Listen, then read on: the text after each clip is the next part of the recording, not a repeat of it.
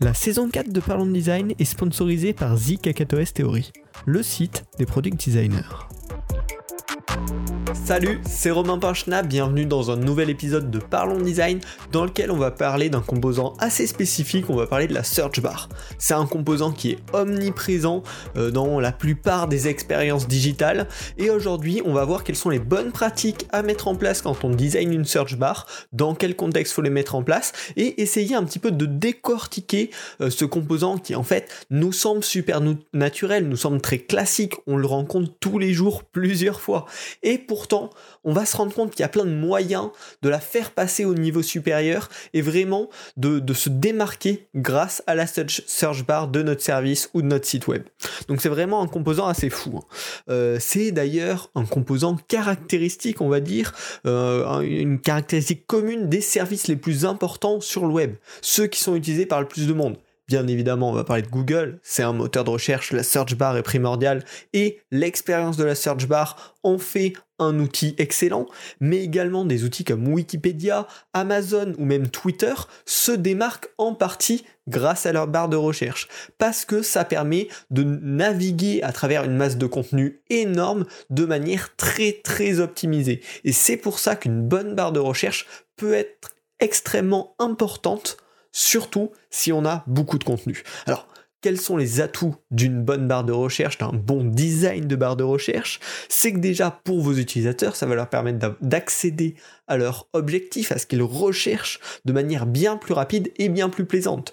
Plus l'expérience de recherche est agréable, courte, sympathique, plus l'utilisateur va avoir tendance à revenir sur le site s'il cherche des contenus de ce type, parce qu'il sait qu'il va pas avoir de mal à trouver ce qu'il recherche. Il va pouvoir se diriger de manière très directe, la plus droite au but possible, vers le contenu qu'il recherche.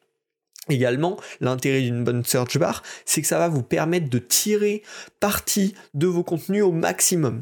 Le souci d'un site par exemple de news qui a intégré une mauvaise search bar, c'est que toutes les actualités récentes vont être utilisées, consommées lorsqu'elles seront au homepage dans les articles récents, mais dès que certains article sera plus loin, à part grâce aux références naturelles, ça va être très dur pour des utilisateurs qui sont intéressés par le sujet de retrouver ça avec une bonne search bar, l'utilisateur qui a besoin d'un contenu là, même s'il a été rédigé il y a 3 ans, il va pas avoir de mal à le trouver, voire ça va être un de ses points d'entrée naturels. Et du coup, ça donne une seconde vie à ces contenus plus anciens qui sont du coup pas mis en avant à des endroits principaux du site. Et enfin, ce qui est extrêmement intéressant avec une bonne search bar, c'est que ça peut transformer votre service non pas juste en lieu d'actualité, en lieu vivant au quotidien, qui euh, se consomme au fur et à mesure, mais bien en lieu de point de départ, en lieu de recherche. Quand on a besoin d'une information de ce type, je me rends sur service pour trouver ma réponse. C'est ce qui se passe clairement avec Amazon aujourd'hui ça devient un réflexe. On a besoin d'un produit, on utilise la barre de recherche d'Amazon parce qu'on sait qu'on va pouvoir trouver ce qu'on veut de manière assez rapide, assez efficace et être livré rapidement, tout ce qui va avec. Donc vraiment, une bonne search bar, ça peut démultiplier la puissance des contenus d'un site et c'est pour ça qu'elle peut devenir très importante.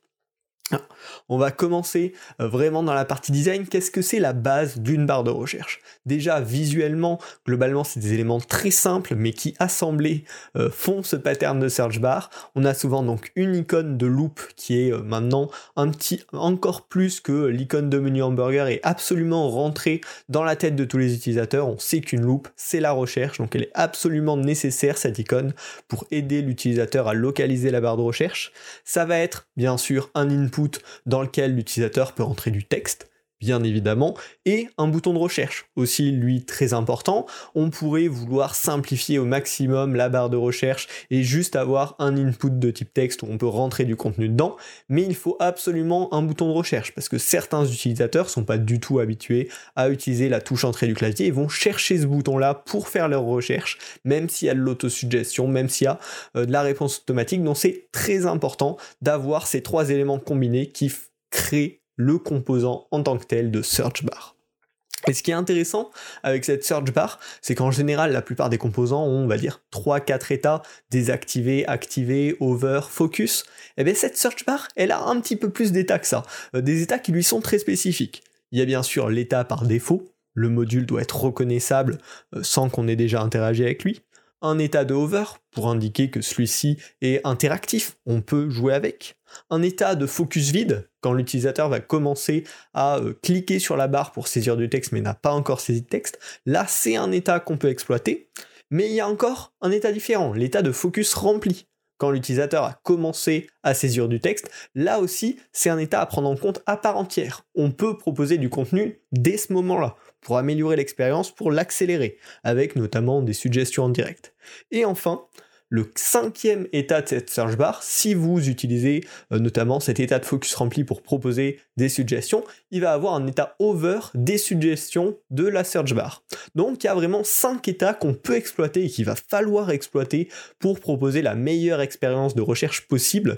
Et c'est vachement important de bien prendre ce recul sur ce composant de search bar qui paraît très basique. Finalement, il est bien plus complexe parce qu'il y a plein d'états différents euh, avec lesquels l'utilisateur peut interagir. Et bien sûr, la prochaine partie de ce podcast, c'est comment on peut optimiser ces états-là pour améliorer l'expérience de nos utilisateurs. Alors, la première partie, qui est euh, dans l'état un petit peu par défaut, euh, c'est comment on va aider l'utilisateur à reconnaître cette search bar. Parce que forcément, s'il n'arrive pas à trouver la recherche, derrière, on va pas pouvoir lui proposer une bonne expérience. Comme je l'ai dit tout à l'heure, l'icône de loupe est absolument primordiale. Faut pas essayer d'innover de ce côté-là. Des fois, ça peut être intéressant de réinventer la roue. Là, c'est vraiment à éviter. Tout le monde, tout le monde reconnaît cette icône de loupe, donc il faut absolument la garder de la manière la plus simple, classique et lisible possible pour que les utilisateurs localisent au plus vite le champ. Pareil, on va recommander d'afficher la search bar complet et pas seulement cette icône de loupe euh, pour deux raisons. Déjà, l'utilisateur, pareil, est habitué à avoir cette icône de loupe avec un champ de recherche à côté. Donc lui, ça lui simplifie la vie, il est habitué à ça. Et en plus, ça donne une zone euh, de clic plus grande. Forcément, une petite icône, en général, ça va faire une quarantaine, une cinquantaine de pixels. Donc faut aller vraiment la viser pour cliquer dessus. Si on a avec un input de recherche, ben forcément ça va être plus grand, une zone cliquable plus grande, et c'est plus pratique pour l'utilisateur. En termes de placement, euh, les tests ont montré que les utilisateurs attendent principalement la barre de recherche dans la top bar euh, d'un site ou d'une application. C'est vraiment une habitude et principalement à droite si on est sur un site web ou sur un grand écran. Donc il faut bien sûr privilégier le haut de l'écran pour mettre sa search bar, sauf cas spécifique. Comme toujours, le contexte est extrêmement important. Si vous faites une application dans laquelle l'utilisation à une main est extrêmement importante, ça peut être un choix intelligent de placer la search bar en bas, parce que du coup, ça va être beaucoup plus simple pour l'utilisateur d'actionner la barre de recherche. Donc, toujours prendre le contexte en compte, mais par défaut, s'il n'y a pas de raison particulière, c'est mieux de mettre la barre de recherche en haut de l'écran. Et enfin, une chose vraiment intéressante parce qu'on a souvent euh, des petits soucis avec les placeholders. Là, c'est très intéressant d'utiliser le placeholder. Non pas pour indiquer que c'est une barre de recherche, mais pour indiquer à quoi cette recherche peut servir. Si vous êtes sur un site avec beaucoup de contenu, ça peut être bien d'expliquer à vos utilisateurs, trouver les produits que vous recherchez, trouver les produits ou les catégories de produits que vous recherchez, euh, trouver euh, le contenu que vous aimez sur Twitter. Voilà, on peut tout à fait se servir de ce placeholder pour indiquer à l'utilisateur qu'est-ce qu'il va pouvoir faire avec cet élément. C'est pas une description de ce que l'utilisateur doit mettre dans la barre de recherche, parce que probablement qu'il sait ce que lui-même recherche, mais une description d'à quoi lui sert ce composant de recherche. Donc vraiment, ça vaut le coup d'exploiter au mieux ce placeholder pour aider l'utilisateur à reconnaître la barre de recherche et surtout comment il va pouvoir l'exploiter. J'ai également quelques autres recommandations générales sur la barre de recherche avant qu'on passe sur les états un petit peu plus complets. Euh, quand un utilisateur va faire une recherche dans une barre de recherche et que ça charge une nouvelle page pour afficher les résultats, il faut absolument regarder le contenu qu'avait saisi l'utilisateur dans la barre de recherche. Parce que souvent, il va taper un mot, euh, il va lancer sa recherche, peut-être qu'il a fait une faute d'orthographe, peut-être qu'il a fait des erreurs, peut-être qu'il va juste vouloir rajouter un peu plus de détails à sa recherche, et s'il est obligé de se retaper les mots de recherche qu'il avait tapé avant, ben, forcément, ça va endommager son expérience, donc on garde le contenu persistant. On va aussi essayer d'afficher des résultats de recherche qui sont non stricts par rapport à l'orthographe. On va essayer de euh, proposer le contenu adapté même si l'utilisateur a fait une faute d'orthographe. Pour une raison très simple, c'est que souvent on fait des fautes de frappe sans s'en rendre compte et euh, ben, c'est toujours agaçant de devoir aller modifier sa recherche pour euh, bah, avoir les résultats qu'on veut, alors que probablement l'algorithme aurait pu me proposer directement euh, le bon résultat. Si l'orthographe a une grande importance ou que peut-être l'utilisateur a vraiment fait la recherche qu'il voulait, euh, bah, dans ce cas-là, ça peut être intéressant de faire un petit peu comme vous le connaissez avec Google certainement, une proposition, lui dire on pense que vous êtes trompé, est-ce que vous voulez rechercher avec cette orthographe? Donc voilà, faut toujours trouver cet équilibre en tout cas entre corriger automatiquement, laisser le choix à l'utilisateur de faire sa correction ou non, mais ne surtout pas laisser l'utilisateur avec un écran résultat vide parce qu'il a fait une petite faute de frappe. Ça c'est vraiment dommage et ça va le couper dans son parcours utilisateur. Également, on va éviter d'afficher juste pas de résultats. On va toujours soit faire des propositions d'autres recherches euh, qui pourraient être cohérentes avec ce que l'utilisateur a essayé de taper, apporter de l'aide pour débloquer l'utilisateur s'il est vraiment dans une situation euh, coincée, proposer des résultats semblables à la recherche qu'il semble avoir effectuée, mais en tout cas on va éviter de mettre un cul-de-sac à l'utilisateur quand il fait sa recherche. Le but c'est pas de le bloquer, mais c'est de le rediriger vers une meilleure recherche, de le rediriger vers du contenu pour qu'il trouve une solution à ce qu'il était en train de rechercher tout simplement. Et également, on va essayer au maximum en général hein, de laisser la liberté de comprendre et corriger les erreurs à l'utilisateur. Donc en lui montrant ce qu'il a tapé, en lui laissant simplement euh, remodifier sa recherche ou remodifier les filtres si c'était une recherche un petit peu plus avancée avec des filtres, il faut toujours anticiper ça et on ne va pas bloquer l'utilisateur sur une page de recherche, euh, il faut qu'il puisse modifier tous ces critères bien évidemment. Voilà.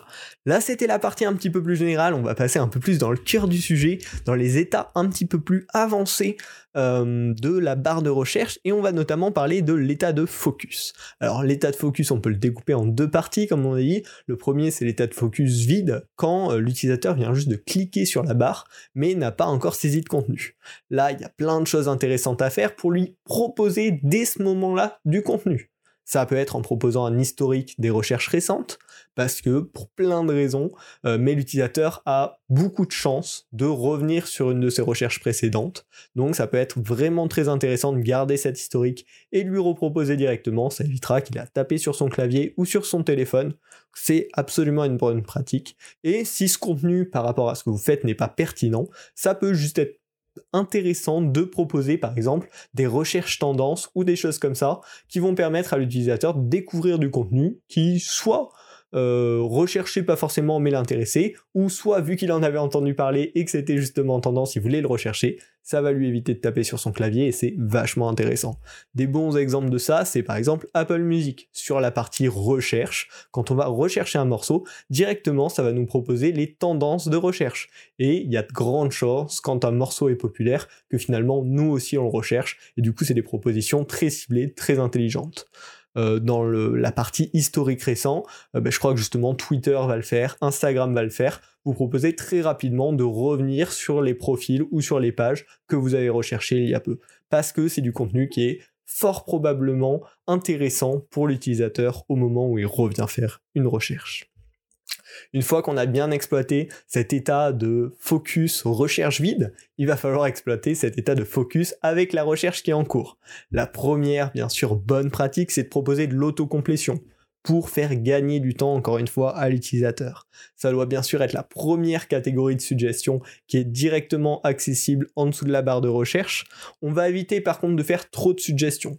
Si à chaque fois que l'utilisateur tape un mot, on lui propose 20, 30 propositions d'autocomplétion, il va pas du tout pouvoir les analyser et du coup, bah, il n'y aura plus aucun avantage à faire ces propositions. Donc on va essayer de se limiter à 10 grand maximum propositions d'autocomplétion, 7 ou 8 c'est bien, ça permet à l'utilisateur de pouvoir les scanner extrêmement rapidement et de savoir s'il doit continuer à taper ou s'il doit directement cliquer sur un des éléments.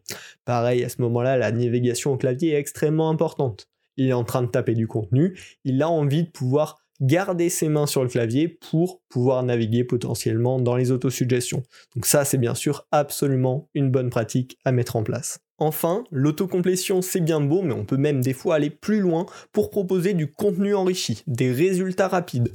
Le, l'utilisateur a déjà saisi 4, 5, 6 lettres, probablement qu'on peut se douter de quel type de contenu il va rechercher, et on va donc pouvoir lui proposer des résultats rapides. Le plus important là, ça va être de bien les catégoriser. On les démarque de l'autocomplétion. Il faut que visuellement on comprenne que c'est plus de l'autocomplétion et que c'est vraiment des résultats qui sont déjà affichés à l'utilisateur.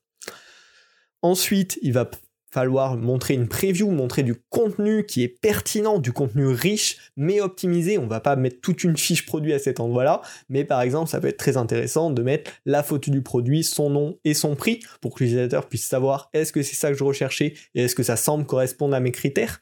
Et voilà, vraiment avoir ce contenu riche, bien saisi, bien catégorisé, hors de l'autosuggestion pour permettre à l'utilisateur potentiellement de ne pas avoir à lancer sa recherche pour accéder à son contenu, mais directement pouvoir accéder à son contenu depuis la barre de recherche rapide.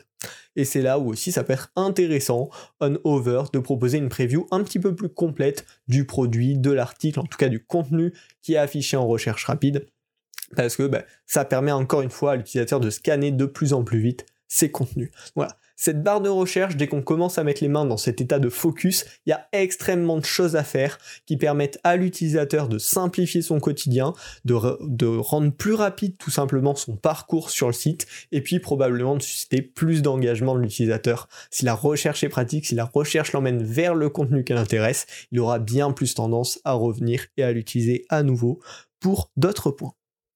On va donc pouvoir désormais passer à la partie un petit peu plus spécifique sur mesure avec une bonne pratique qui va vraiment dépendre du contexte. La plupart dépendent de toute façon du contexte, mais là c'est très spécifique. En fonction du contenu que vous permettez à votre utilisateur de rechercher, ça peut être intéressant d'utiliser des, des modules de recherche sur mesure. Par exemple, euh, Google Photos va permettre d'utiliser l'appareil photo pour reconnaître des images et avoir des images similaires. Ou euh, Yuka va utiliser l'appareil photo pour pouvoir scanner un produit et accéder directement à son contenu. Bien sûr, ces modules très spécifiques peuvent apporter une forte valeur ajoutée, si c'est adapté au produit. Ça peut être également utiliser le micro pour la reconnaissance vocale, pour la reconnaissance de musique comme Shazam, un moyen de recherche exactement adapté à certains contenus. Ou ça peut être encore euh, autre chose. Euh, Teams apparemment l'implémente, c'est une barre de recherche qui va aussi servir de barre de commande. On va pouvoir rentrer euh, des instructions spéciales, des raccourcis spécifiques dans la barre de recherche pour lancer des actions, pour rajouter des filtres à la recherche sans avoir à aller manuellement dans les sélections de filtres. Et ça c'est extrêmement intéressant, surtout pour des outils, des services où les utilisateurs vont revenir de manière régulière et vont devenir un petit peu des pro-users, ça peut être extrêmement intéressant de rajouter ces fonctionnalités améliorées à la barre de recherche. L'exemple le plus fou que j'ai pour ça, c'est Alfred, qui est un assistant justement qui permet d'avoir une search bar accessible à tout moment sur son ordinateur et qui utilise plein de commandes comme ça pour accéder à des fonctionnalités avancées d'Alfred et euh, avoir accès finalement avec une barre de recherche extrêmement simple à du contenu extrêmement avancé. Enfin, euh, les dernières petites bonnes pratiques qui sont selon le contexte également sur un outil euh, qui est un outil récurrent pour l'utilisateur, ça peut être extrêmement intéressant de proposer un raccourci clavier pour accéder à la barre de recherche. Forcément, l'utilisateur qui chaque jour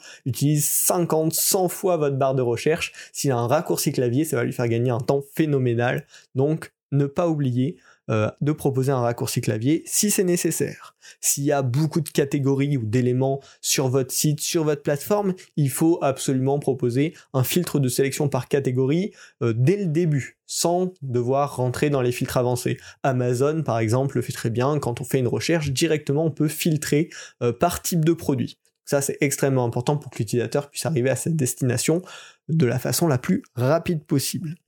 Également, s'il y a beaucoup de contenu, faut que derrière on puisse proposer des filtres un peu plus avancés, voire beaucoup plus avancés, euh, accessibles à l'utilisateur.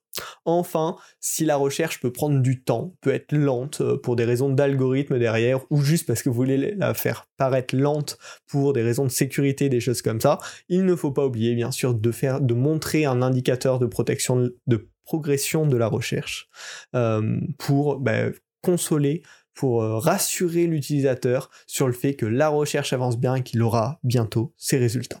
Voilà, c'était assez dense, je pense, podcast, avec toutes ces bonnes pratiques sur les barres de recherche. C'est fou comme des composants extrêmement simples qu'on rencontre au quotidien comme ça peuvent renfermer en fait plein d'états complexes et plein de possibilités pour rendre l'expérience encore meilleure. Donc n'hésitez pas à les creuser en, creuser en profondeur hein, dans ces composants finalement du quotidien. Euh, la barre de recherche, c'est un élément essentiel de beaucoup de produits et une expérience de recherche bien réussie, ça peut vraiment être un point différenciant. Ça peut vraiment être un point qui va faire que votre produit sera plus pratique, euh, sera vraiment plus agréable à utiliser au quotidien qu'un concurrent. Donc si ça concerne ce produit-là, il ne faut pas hésiter à mettre les moyens dessus pour la rendre vraiment excellente et pour développer des fonctionnalités euh, qui plairont à l'utilisateur et qui simplifieront leur parcours. Voilà. Comme d'habitude, hein, j'ai l'impression de me répéter dans cette saison 4, mais tous ces conseils ils sont toujours à contextualiser. Les bonnes pratiques, elles sont à mettre en place si ça correspond au projet, s'il n'y a pas des contre-raisons. Euh, donc il faut toujours prendre ce recul-là de savoir par rapport à ses utilisateurs, par rapport aux objectifs qu'on recherche, qu'est-ce qui est intéressant d'appliquer. Je vous invite à prendre ce recul, bien sûr, sur euh, toutes ces bonnes pratiques que je vous ai conseillées dans ce podcast. Et puis, si ça vous a plu, n'hésitez pas à vous abonner, bien sûr, sur la plateforme de podcast que vous préférez. Et vous pouvez également vous abonner sur YouTube pour suivre le podcast et pour suivre une nouvelle série que je vais essayer de faire de manière un petit peu régulière de design reviews euh, où on discute un petit peu ensemble, je visite des sites web et euh, je donne un petit peu mon avis dessus pour, en tirer des, bonnes idées ou pour critiquer un petit peu et comprendre certaines erreurs. Donc bien sûr, voilà, c'est un format toujours très constructif. Hein. le but c'est d'apprendre ensemble. Donc n'hésitez pas, tous les liens sont dans la description et puis on se retrouve la semaine prochaine pour un nouvel épisode de Parlons Design. Salut.